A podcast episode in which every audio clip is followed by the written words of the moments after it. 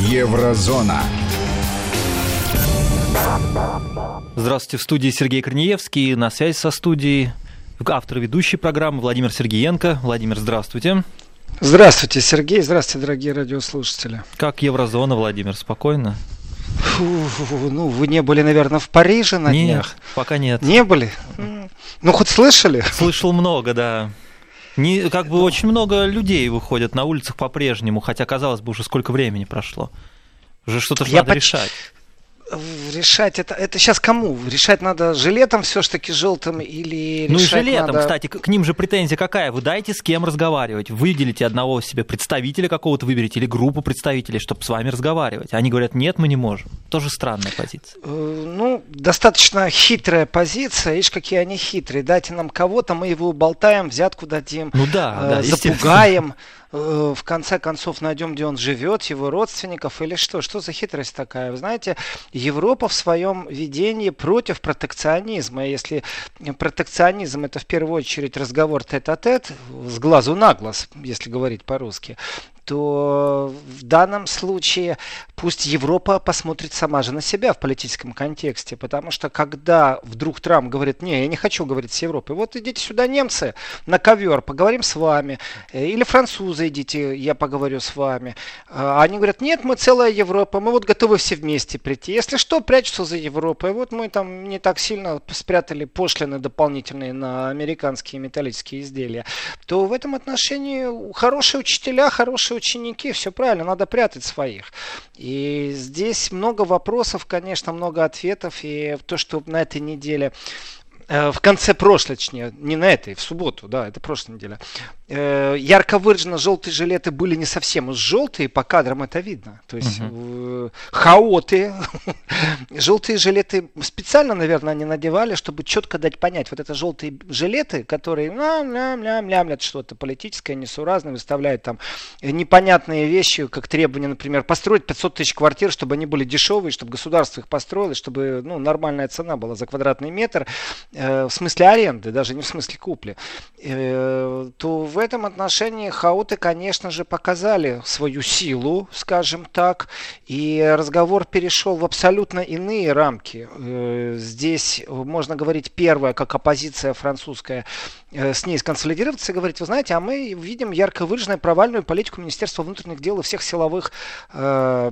ведомств Франции. Они не смогли, во-первых, уберечь магазины, они не смогли уберечь Париж от того, чтобы по выходным туда туристы не нахлынули. В принципе, ярко выражено, э, получается там сколько, 18-0 в пользу желтых жилетов, и не больше и не меньше. И сейчас выделить кого-то, э, кто достойно бы смог от имени желтых жилетов уполномочен там какую-то повестку или там, я не знаю, грамоту должен иметь рыцарскую, и на нем штампы или отпечатки пальцев, или, я не знаю, email адреса из телефонов или IP адреса из компьютеров, как этих людей полномочить. В принципе, очень хитро, на самом деле, сказывается э, в нашей еврозоне неумение вести диалог. Это уже классическая болезнь всей политики, всех дипломатов, всех институтов еврозоны. Вот это симптом, с которым нужно работать, работать еще раз.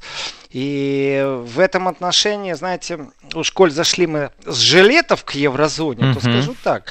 Э, Во Франции достаточно сильный всплеск антисемитизма. И э, существует очень нехорошая тенденция желтые жилеты тоже притянуть к этому всплеску, потому что 10 тысяч людей уехало из Франции. Это очень много за прошлый год. Это люди, которые чувствуют себя больше э, вне безопасности. То есть Франция людям, идентифицирующим себя как э, приверженцам иудейского вероисповедания, то есть это не просто там я такой подпольный еврей, да, я на себе могу как-то нести признаки своей религии. Э, И по внешнему признаку меня можно определить. Так вот, эти люди уезжают из Франции. Представляете, Франция не может сегодня гарантировать безопасность э, еврейским представителям. И в этом отношении притянуть за уши просто желтые жилеты, сказать, что они в чем-то виноваты, я считаю абсолютно неправильно, потому что антисемитские настроения вообще по всей Европе изменились. И сегодня огромнейший репортаж, огромнейшая дискуссия у наших коллег в Германии на радио о том, что почему все еще в Берлине в школе э, ду юден это является оскорблением, то есть юден это еврей. Э, и примазать желтых жилетов, конечно, это наглость. Но это опять же говорит о том, что хотели бы как-то испачкать э, в, в чем угодно, чтобы забрать каплю симпатии. По капле по капле камень сточит. И очень важно оторвать желтые жилеты от симпатий и сделать их антипатийным движением для французского народа. И здесь все методы хороши. Попробовали вот эта вот притяжка притянуть желтые жилеты к антисемитизму, к всплеску. Но какое отношение имеют регулярные погромы и акты вандализма на еврейских кладбищах во Франции к желтым жилетам не понимаю, если честно. И проблема антисемитизма действительно это уже уровень всеевропейский. Порознь они не могут справиться ни с терроризмом, порознь они не могут разобраться с налогообложением, с гарантией того, что мигранты только те, которые положено пересекут границу еврозоны. Э, но о том, чтобы всем вместе миром навалиться на антисемитские настроения, которые по всей Европе идут, у них даже в мыслях нету. Я внимательно пролистал, что было в Евросовете, что было в Европарламенте. Э, настолько настолько жалко и жалобно звучат вот эти вот голоса о том, что нужно что-то менять. То есть э, абсолютно еще не мейнстрим. И, конечно же, французская оппозиция, которая обвиняет сегодня э, полностью силовой сектор и просто государство, и говорит там фразы такие, государство бессильно, э, проблему решить не могут. И то, что негативная ситуация для торговли, для экономической привлекательности страны сегодня, вот она налицо. Как я могу вот даже просто как турист поехать в Париж, если я понимаю, что там ничего хорошего нету, по центру не пройдешься, еще можно и попасть под актов, под вандалов, под каких-то хаотов, анархистов, как хотите, так их и называйте. Поэтому все, что Макрон в субботу сказал и объявил, объявил там, знаете, о дополнительных и решительных мерах, это все замечательно. И кризисный штаб замечательно. Но на самом деле мы видим бессилие французских властей. Это уже четко сказано. Теперь нужно ожидать э, усиления и закручивания гаек. Притом, в том числе, наверное, это будет распространяться и на систему информационного давления. Интересно, как и... это будет делать Макрон. От него все этого не ожидают. Думают, а что он думаю, не способен. Ему...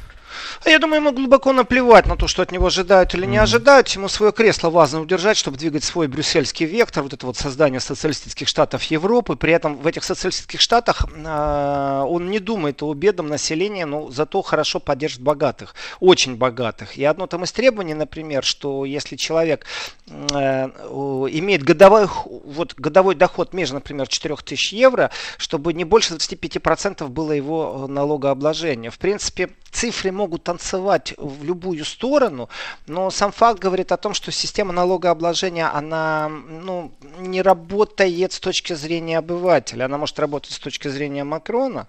И закрутка гаек, вы знаете, я ожидаю здесь другую вещь, ведь достаточно сильно э, спецслужба отслеживает все, что можно отследить э, в интернете и ты лайкнул не того депутата, все это уже в базе данных в этом отношении. И закручивание гаек, законы об интернете, законы о фейках, я здесь абсолютно не наивен и ожидаю обязательно. Знаете, появится сюжет э, вот Russia Today о том, как полыхает что-то во Франции. Это будет сразу там не фейк, конечно, но будет сказано, что это вмешательство во внутренние дела, это не имеет отношения к новостям и распространению информации. То есть риторика будет любая, какая угодно, кроме признания своей вины. Четко четко. Вот Макрон, он должен уже признавать свою вину рано или поздно.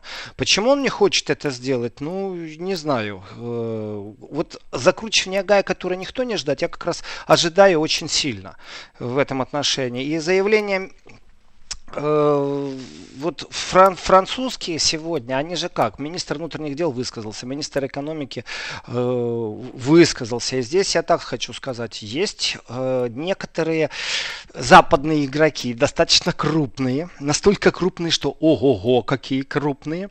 И Франция ничего лучше не нашла, как вступить с ними в перепалку. Политическая поддержка желтых жилетов это одно.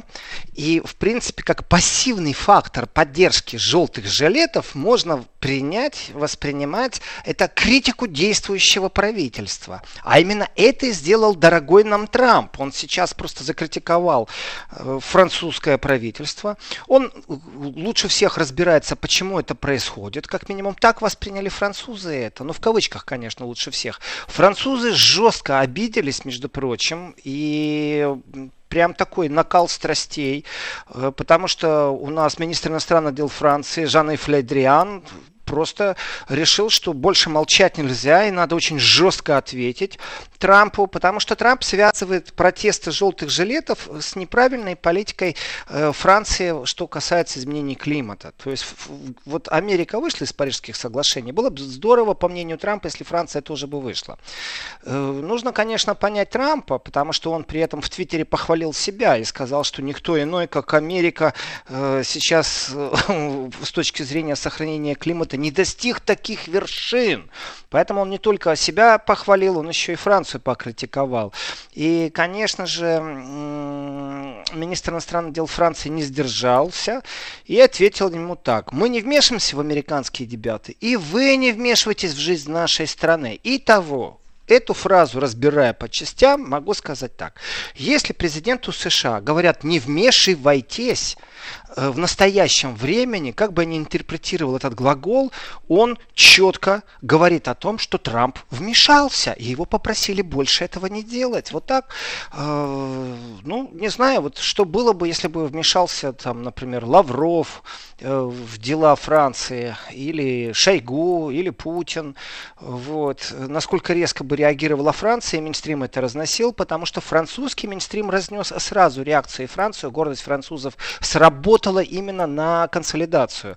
Э, что же касается другой части Европы, ну как-то не заметили это резкое ухудшение отношений э, между французским МИДом и конкретно Трампом. Притом, знаете, все это там проходит то в Твиттере, то в Фейсбуке. В общем, сегодня уже так депешами не обмениваются. И на ковер никого не вызывают. Хотя, я думаю, если так дальше пойдет, конечно, э, Франция вызовет посла США, вручит ему ноту протеста, потому что вмешательство, это сейчас э, в любом виде во внутренние дела Франции, это подливать керосин. Разницы нету в чью сторону. Керосин в сторону силовых ведомств, чтобы их критиковали или наоборот, чтобы они силы набрались. Или э, в сторону протестующих, чтобы они воспряли духом и поняли, что у них есть международная поддержка. И тогда на штурм, ну, Бастилию штурмовать не надо, но президентский дворец почему бы и нет. И если озадачиться этим вопросом, тогда разговор о том, выдайте нам э, тех, с кем мы поговорим, звучит, в принципе, достаточно плоско и примитивно. Никто не выдаст. А вот что касается соглашения по климату, конечно, глобальное утепление удерживать надо. Я думаю, э, не любовь или непонимание того, как это делать крупным развитым индустриальным э, странам со стороны Трампа приведет к тому, здесь, ну так, бабка не надвое сказала, но 50 на 50 процентов можно э, заложить на то, что школьные протесты, которые тоже стали регулярные, изберут мишенью Трампа. Вот это будет уже номер, когда подрастающее поколение начнет конкретно конкретно атаковать политических лидеров, а не размыто говорить о том, что нужно менять климат и привлекать к себе просто внимание. Все-таки э, 2 градуса потепления, полтора градуса, это, конечно, только для науки, и обязательства в этом отношении определенных стран они все еще сохранены, слава богу, можно так сказать, без, без вникания, насколько это действительно влияет на потепление, есть разные теории, но то, что Германия Франция в данном случае является э, таким тоже разрозненным в данный момент каким-то центром европейским, который не может ответить толко США за то, что они вмешиваются э, в, во внутренние дела европейские. На помощь э, пришли австрийцы, Сергей. Угу. у нас э, тоже замечательный... не лыком шиты австрийцы оказались они не просто не лойком шиты. У нас там, знаете, так, только между нами. Я сейчас вам скажу, вот да. я сейчас в Европе по нахожусь, я скажу свету. только вам. И пару миллионов наших радиослушателей я скажу по секрету, что у нас есть наши люди везде, между прочим. Они хоть на такси в булочные не ездят, но э, есть замечательный президент Австрии. Ну, президент Австрии и президент Германии это вроде как главы государств. Церемониальные у них, фигуры. У них, да, церемонимейстеры, э, у них, угу. знаете, такая репрезентативная вещь, подписать закон, придержать, встретить э, гостей с почетом, э, сделать какие-то заявления громкие. У них нет власти над правительством, у них другая власть, конечно же. И почему я говорю наши люди? Потому что ничего так не действует, как, э, наверное, все-таки Россия сама по себе. уж если в России человек пожил, то не значит сразу автоматом, что он не друг США, но он, значит, мыслит и здравомыслит. А почему я это говорю? Да потому, что семья президента Австрии Александра Ван дер Беллина несколько столетий, между прочим, прожила в России с конца 17 века. Наши и люди. его да, абсолютно. Его отец Александр Александрович Беллин родился, между прочим, в Пскове, закончил Псковскую гимназию, понимаете? И уж если человек в Пскове закончил гимназию, то что-то же есть в нем такого правильного, я бы сказал. Ну, не может он совсем антипатировать. И в этом отношении президент Австрии потребовал от Евросоюза более решительного сопротивления политике, которую проводит э, дорогой Трамп. Почему дорогой? Потому что то, что он требует от Европы, стоит очень дорого. Он же требует не просто увеличения взносов э, в НАТО, он же требует еще и деньги за то, что здесь американские базы стоят. Поэтому он очень дорогой. Ну, в смысле, дорого обходится дружба с Трампом, если это называть можно дружбой. Так что у нас заявление президента Австрии Александра Вандербелена, конечно же, потрясающее в этом отношении, э, потому что оказывается, мы практически одновременно говорили об одном и том же. А давайте озвучим. Я Он раска... сказал не плясать под дудку Трампа да. Евросоюзу. Я часто говорю о том, что существует такая дуда невидимая, которой подходят европейские политики и по очереди дуют в нее. И оттуда исходит, разницы нету, как ты дуешь, но звук более-менее плюс-минус, скрипацой без скрипацы, фальшиво, диссонирующий, э, выходит один и тот же. Дуда одна и та же.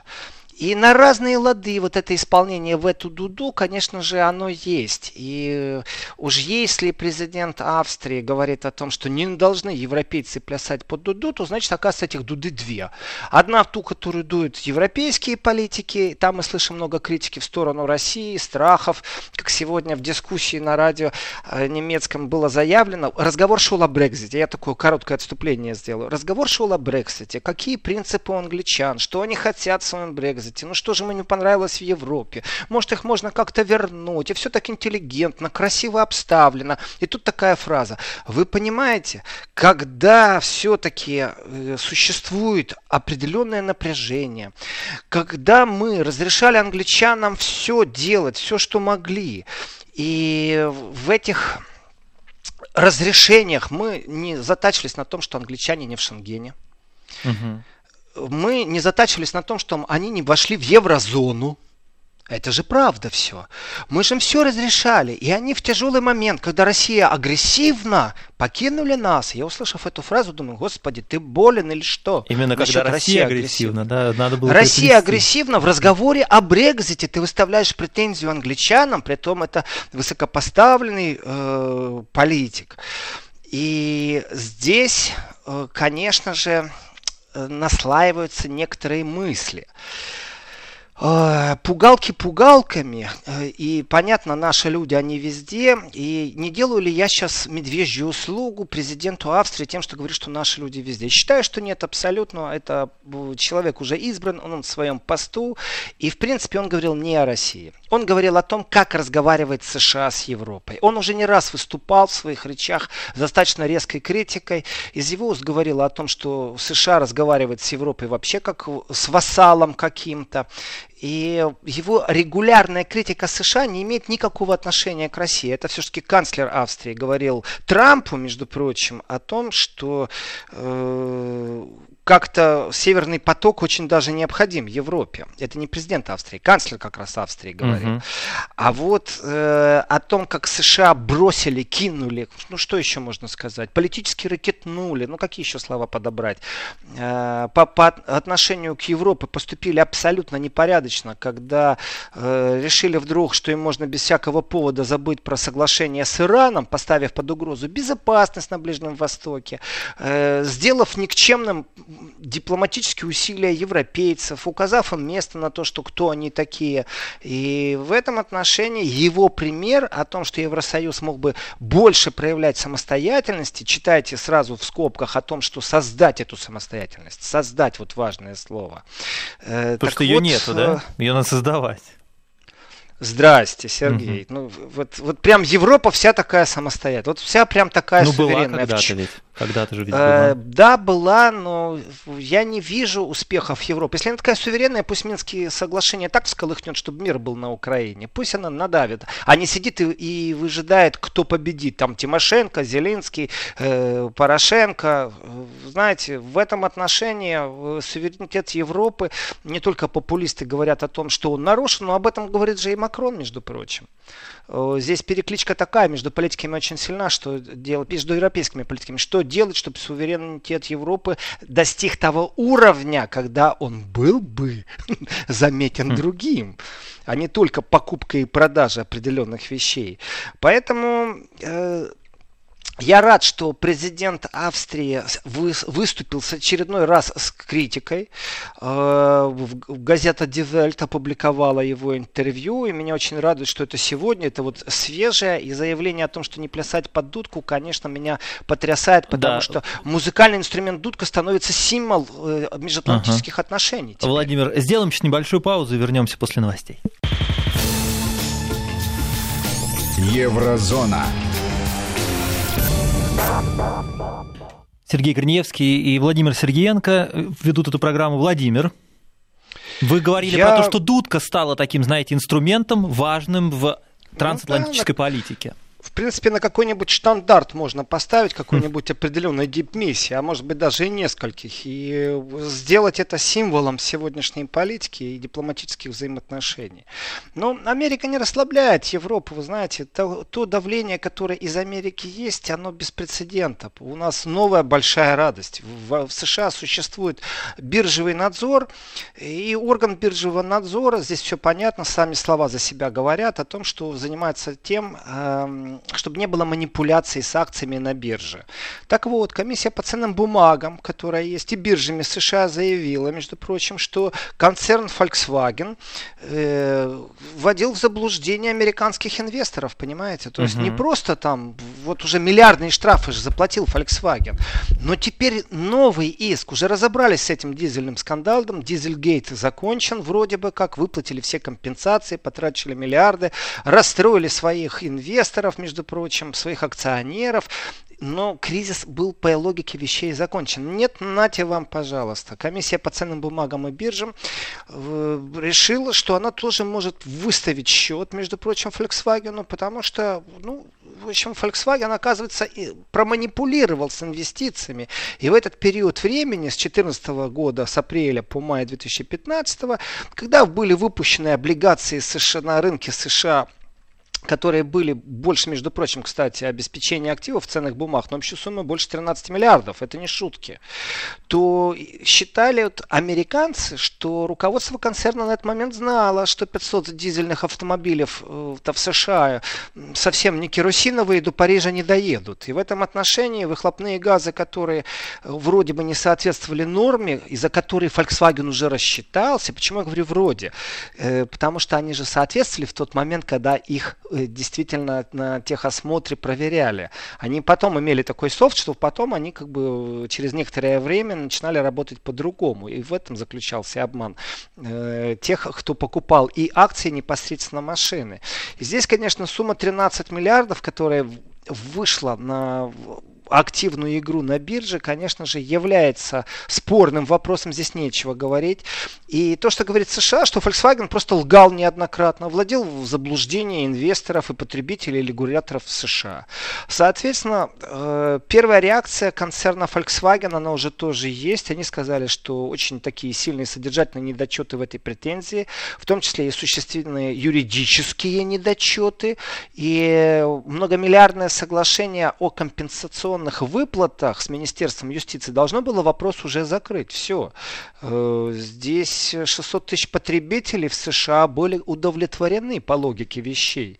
Поэтому не очень-то согласен Volkswagen, но ярко выраженно Трамп объявил войну немецкому автопрому. Может быть, когда-то у него первая машина была Volkswagen, он сидел с девушкой, смотрел где-нибудь с горы Голливуда на Лос-Анджелес, я не знаю, и в этот момент она не завелась или радио перестало работать. Но уж Борна ярко выражено во времена правления Трампа э, немецкий автопром находится прямо под перекрестным огнем, и это достаточно грустно все.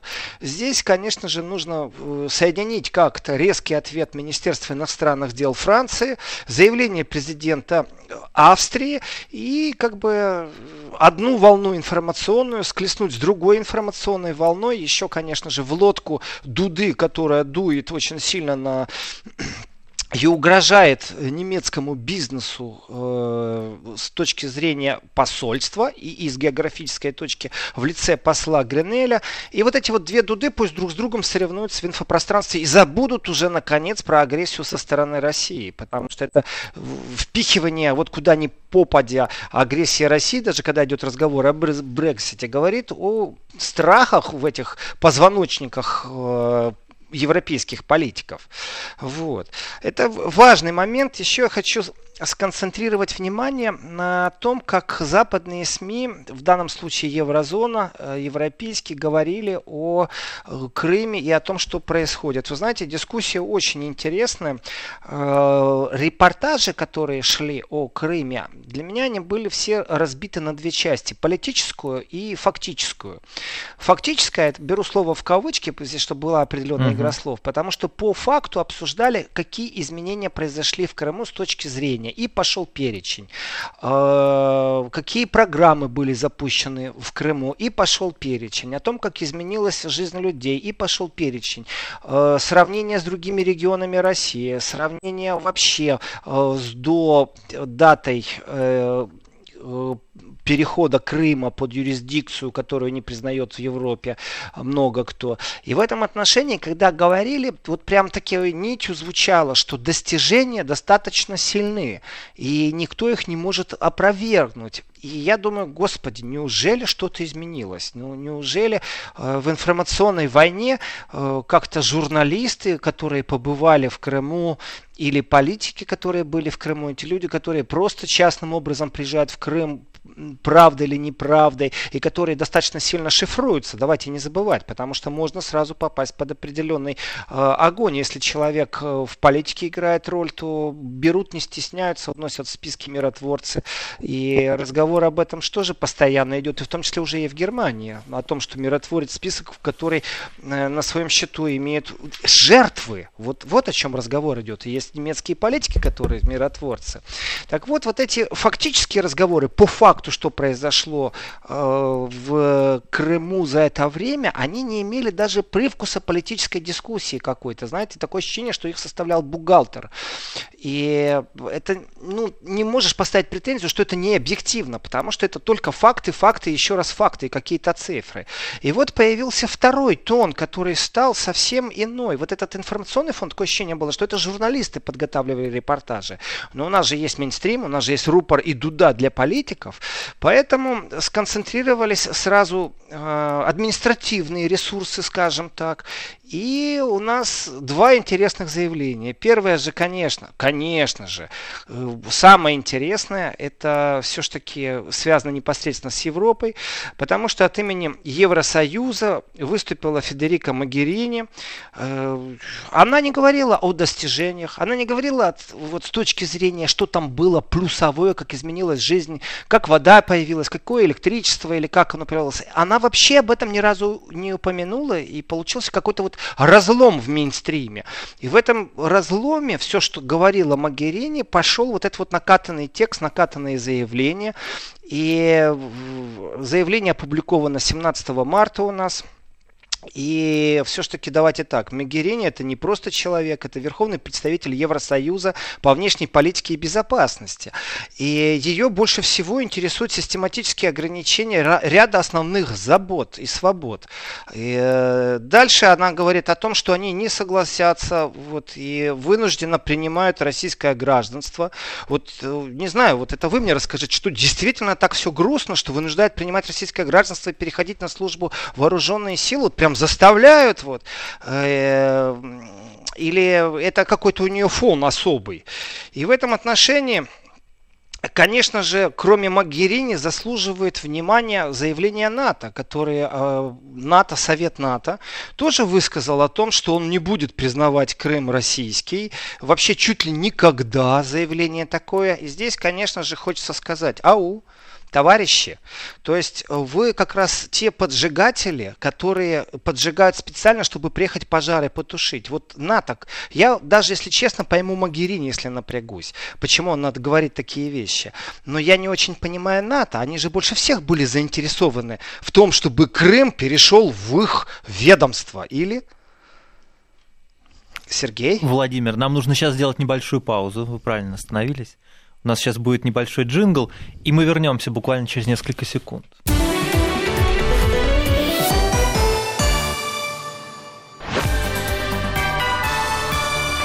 Вести ФМ.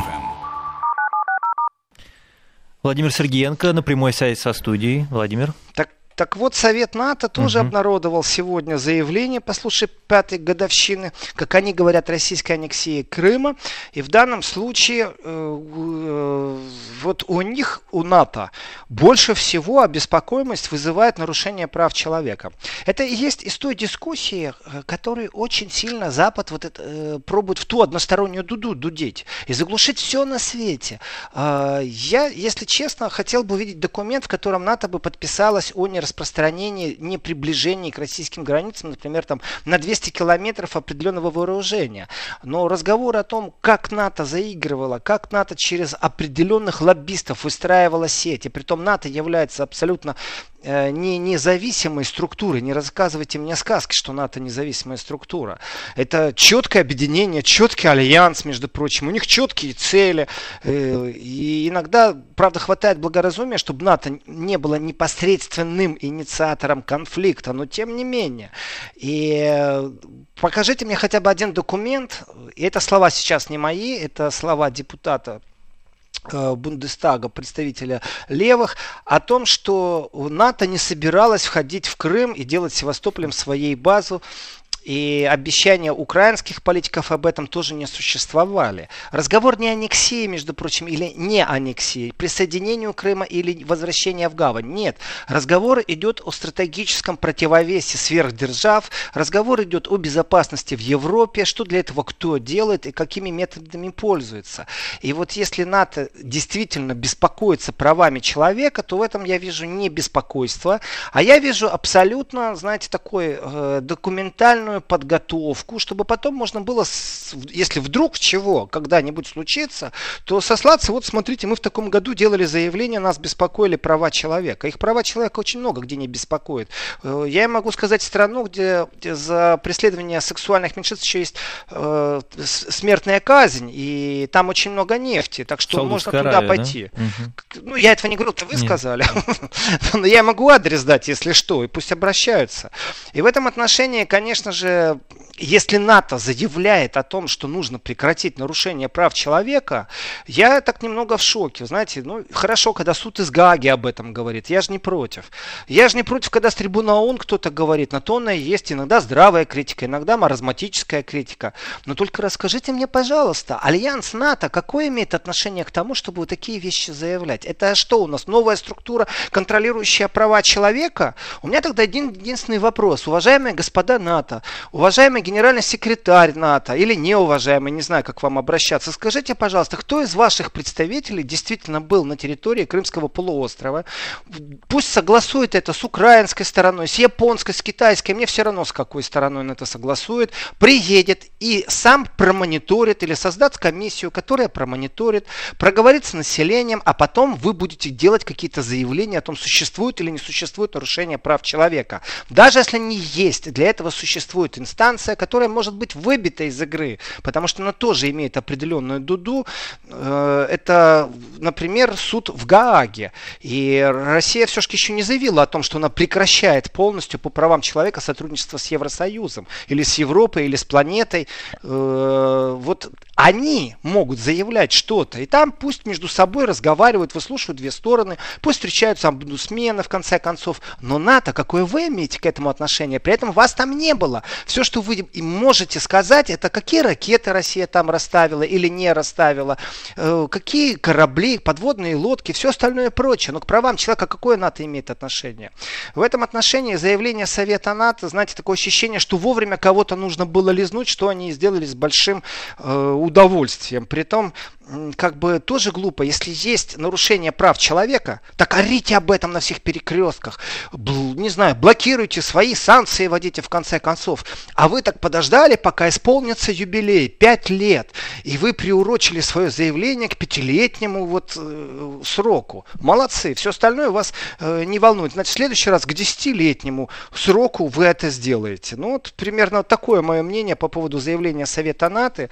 И на фоне заявления Магарини которая ну, никого не удивила, конечно же, Федерико своим заявлением, все понятно, здесь это было ожидаемо, и даже вошло в какой-то резонанс, я даже сказал, такой когнитивный диссонанс, вот так вот, с тем, что в принципе э, никто не посмел что-то положительное говорить, но предпочли озвучить информацию, которую можно позитивно трактовать. Вот это очень большое изменение в информационной политике по отношению к Крыму. Но может правда не могут замолчать. И вот это вот правда, ну хочешь не хочешь, вылазит, при том, что тоже при том, как бы Украина санкции не вводила, есть огромное количество людей, которые добрались до Крыма, и информация уже не просачивается, она просто есть. И кому надо, заходит в интернет на любом языке, на французском, на немецком, на польском, на итальянском. Читайте о Крыме, получайте свою собственную информацию.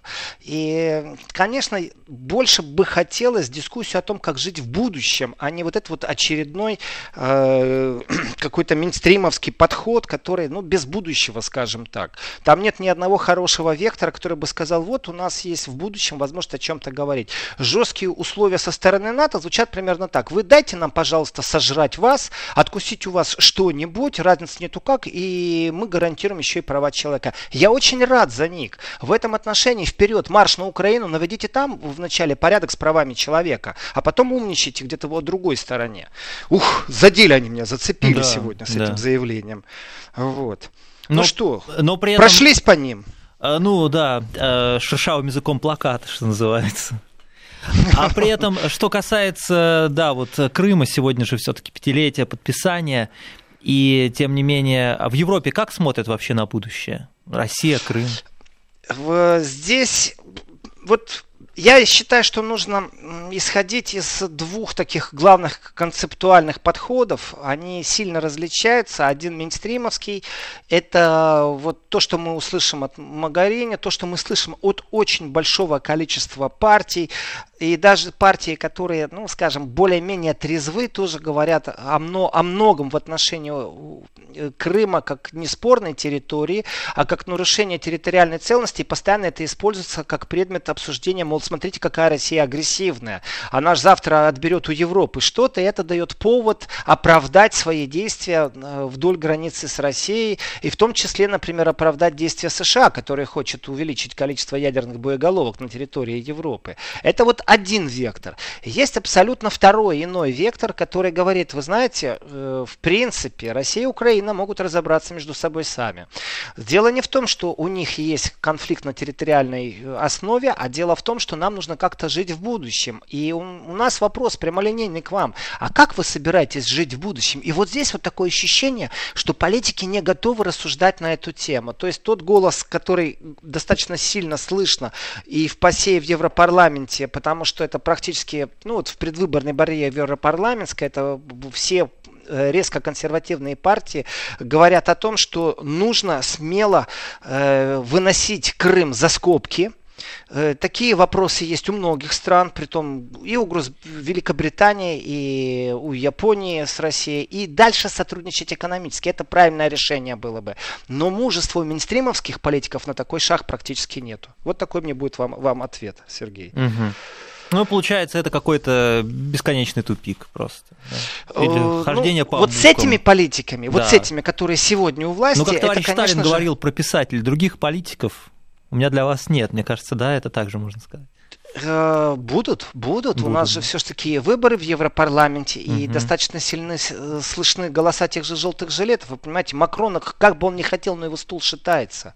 Вот как бы он ни хотел. У Европы много проблем сегодня. Экономически США давят Европу сильно. Великобритания ручки помахала, сказала, давайте вы тут разберитесь, а мы сами по себе нейтрально посмотрим. Соответственно, экономических партнеров Китай, ну, бог вам в помощь, если Китай. Россия была все время настоящим партнером, которая их не кидала и не рекетировала политически. И газ поставляла во время холодной войны.